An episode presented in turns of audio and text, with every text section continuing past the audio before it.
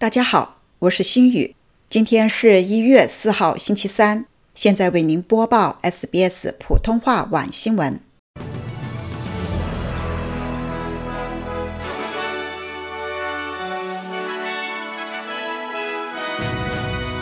新冠大流行给澳洲人口造成巨大空缺，大量留学生回归澳洲，推动移民人数回升。求职者遇骗局，去年损失超八百七十万澳元。黄金海岸直升机相撞，幸存者将需接受多次手术。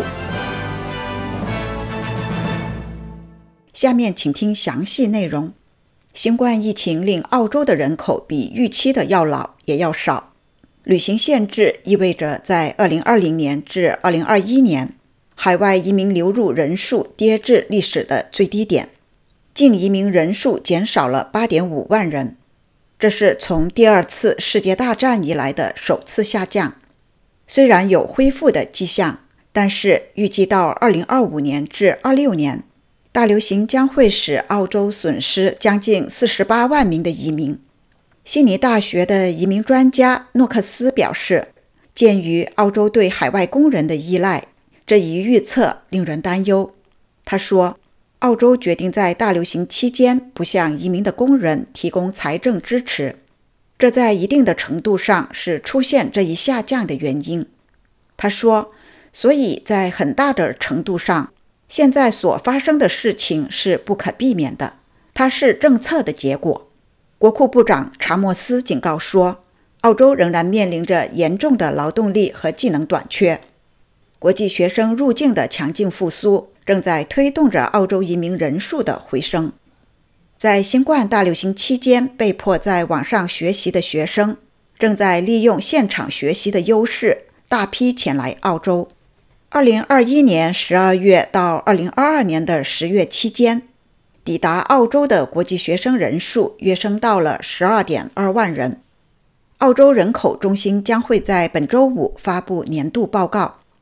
这份报告将为大流行后的澳洲带来新的启示。报告认为，国际学生的到来带来了上行和下行的风险。在竞争激烈的国际市场上，这对澳洲重新站稳脚跟是敏感的。留学生是否能来澳洲，这也将取决于他们本国的疫情限制以及在线学习的便利程度。报告说，大流行期间留在澳洲的学生。也有可能决定离开。澳洲竞争和消费者委员会的诈骗监察服务机构的新数据显示，在去年，澳洲的求职者因为招聘的骗局损失超过八百七十万澳元。该机构特别警告年轻人，在求职的时候要保护好自己的个人信息，并警惕通过社交媒体平台或者是。即时通讯应用服务所发出的工作邀请。澳洲竞争和消费者委员会的副主席里卡德表示，25岁到44岁的澳人在遭遇骗局中损失最大。在过去的一年里，诈骗监察服务机构收到了将近3200份关于工作骗局的报告。骗子通常会要求求职者付款以换取有保证的收入。他们伪装成知名公司、网购平台或者是招聘机构的代表进行招聘。里卡德敦促求职者警惕招聘骗局。他说：“永远不要为了获得一份工作而预先付款或者是预先投资。如果你认为自己被骗了，请立即与银行或者是金融机构联系。”本周一，澳洲黄金海岸发生了直升飞机空中相撞事件。四人不幸遇难，三名幸存者包括来自维州的母亲席尔瓦和她的九岁的儿子。席尔瓦的丈夫尼尔表示，他将会留在黄金海岸支持他们，他们将会接受多次的手术。尼尔在筹款网站上更新了最新的情况。澳洲运输安全局正在调查这一起事故。运营这两架飞机的海洋世界直升机公司。以及主题公园公司向遇难者表示哀悼，并为受到影响的人提供支持。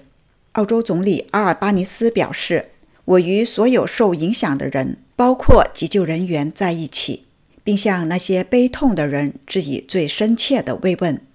主题公园公司在一份声明中说：“我们正在为受影响的团队成员提供支持。”最后，我们来关注明天全国各主要城市天气：珀斯晴朗，最高温度三十八度；阿德莱德多云转晴，最高温度二十六度；墨尔本局部多云，最高温度二十三度；霍巴特多云，最高温度十八度；坎培拉局部多云，最高温度二十一度；悉尼阵雨。最高温度二十三度，布里斯班阵雨或有暴风雨，最高温度三十二度；达尔文阵雨，最高温度三十一度。